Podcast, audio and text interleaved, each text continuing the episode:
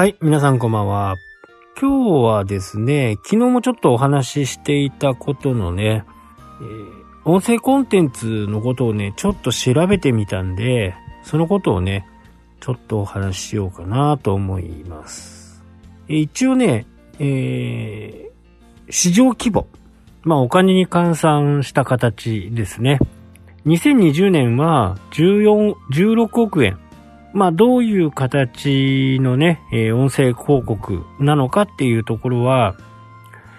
詳しくはね、なんか出てなかったんですけど、まあ、 Voicy みたいなね、会員制みたいなものも金額には入ってると思うんですけど、これがですね、まあ2020年16億円で、2021年が50億円。で、来年が145億円。23年が240、245億円。まあ、こっからは100億ずつぐらい増えていって、2025年にはですね、えー4420億円ぐらいまでね、市場は拡大していくのではないかという形でしたね。えーやっぱり音声広告っていうのは、まあ動画の広告ってスキップがね、できますけど、まあ途中途中に入れたりするような広告になると思うんで、えー最後までね、聞いてもらえるっていうところがやっぱり大きなことだとね、えー思われるっていうことをね、書いてましたね。で、まあ、音声コンテンツがね、注目される理由として挙げられるのは、やっぱりながら聞きができるってことですよね。えー何かしながら。まあ、そういったことが非常に大きいかなと。あとはやっぱりスマートスピーカー。これの普及がね、結構積極的に行われて、まあ、最近はあんまり CM とかもね、えーもうないですけど、ガジェットが好きな人はね、大体自宅にあるんじゃないかなっていうふうにね、思います。えー検索するのも、もう音声でやってるね、えー人が本当に多くなりましたよね。僕の周りでもね、マイクボタンをペチッと押してね、えー札幌ラーメンみたいなね、感じで検索する人。まあ、ここが、いろいろ成長してきて、まあ、スマートスピーカーとかがね、発達することによって、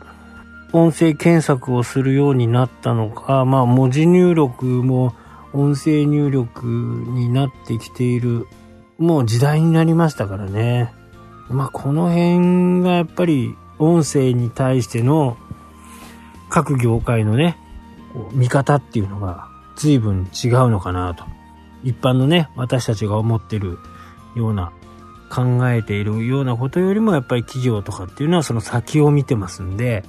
あとはやっぱり動画に比べてね、圧倒的に簡単で安いってことですね。まあ、とはいえね、あまり、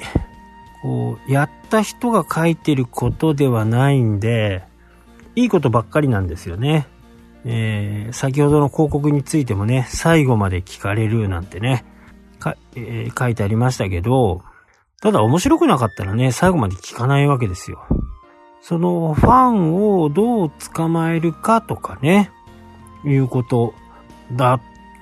と思うんだけど、そこがね、なかなか書かれていない。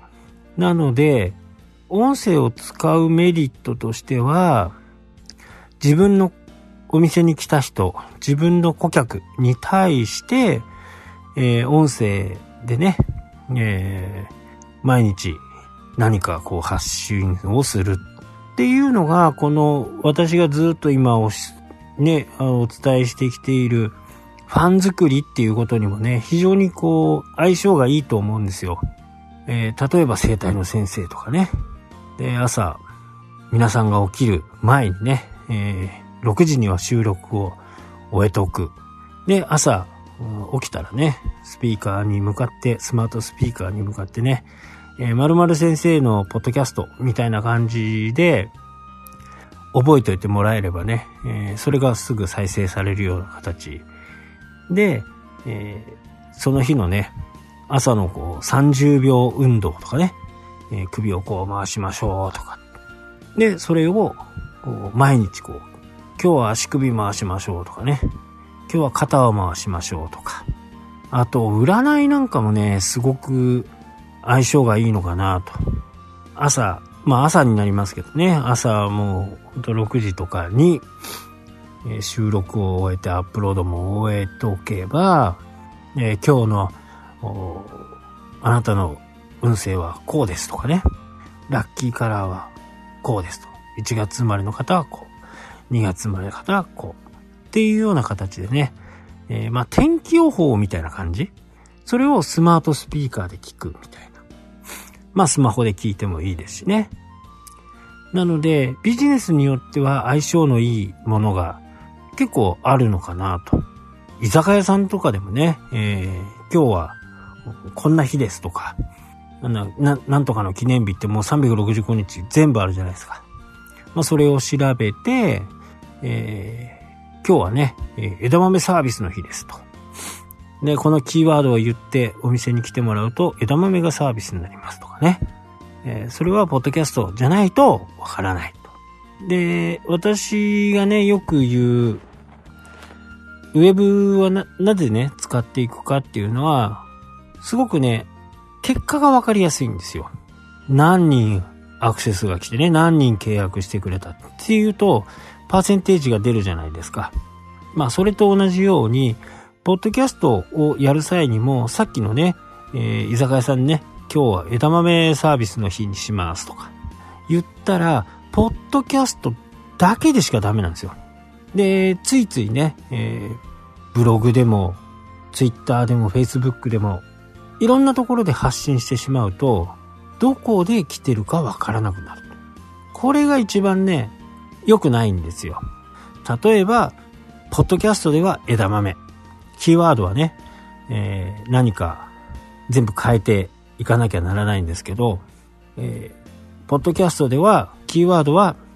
お花見とかね、いう風にして、お花見って言ってもらうと、枝豆をサービスします。で、開花宣言っていうと、ツイッターにね、このキーワード、開花宣言っていうキーワードをお店に来て言ってもらうと、お漬物がね、お新香が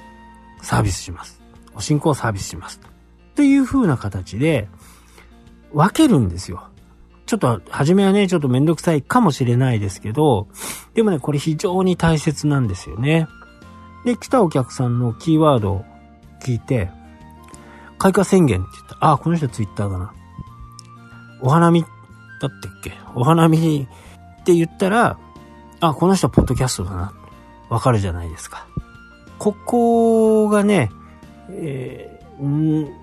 みんなね、なんかいろんなところで発信して、いろんなところに伝えたいっていうのはよくわかるんですけど、結果的にね、最後集計するのはすごく難しくなって何聞いてんだかさっぱりわかんなくなる。ブログなんだか、ツイッターなんだか、ポッドキャストなんだか、ここを明確にするっていうのが非常に大切で、